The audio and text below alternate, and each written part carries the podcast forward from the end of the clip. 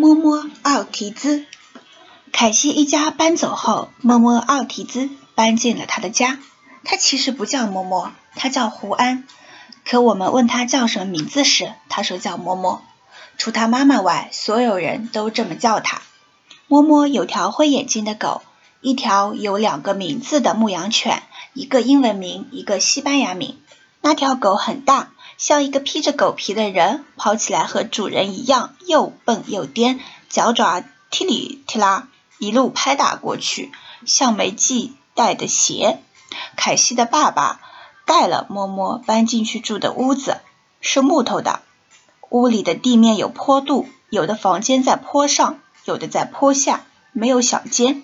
房子前面有二十一级台阶，全都向一边倾斜，盘踞在那里，像一嘴歪牙。凯西说是故意做成这样的，方便雨水流出去。默默的妈妈从门道里一喊，默默就手忙脚乱地爬上这二十一级木台阶，后面跟着爬的是那条有两个名字的狗。屋后面是个院子，大部分地方是泥土地面，还有一扎油腻腻的木板。是过去的车库，不过你记得最清的应该是那棵树，巨大，枝干肥硕，高高的枝丫上栖息着繁盛的松鼠家族。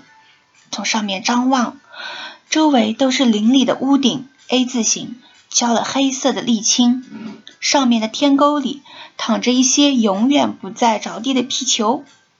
树底下，那条有两个名字的狗在冲着空气狂吠。街区的尽头是我的家，看上去更小了，像只猫缩起脚爪窝在那里。这棵树被我们挑来举行第一届年度人猿泰山跳跃比赛，摸摸赢了，可两条胳膊都摔破了。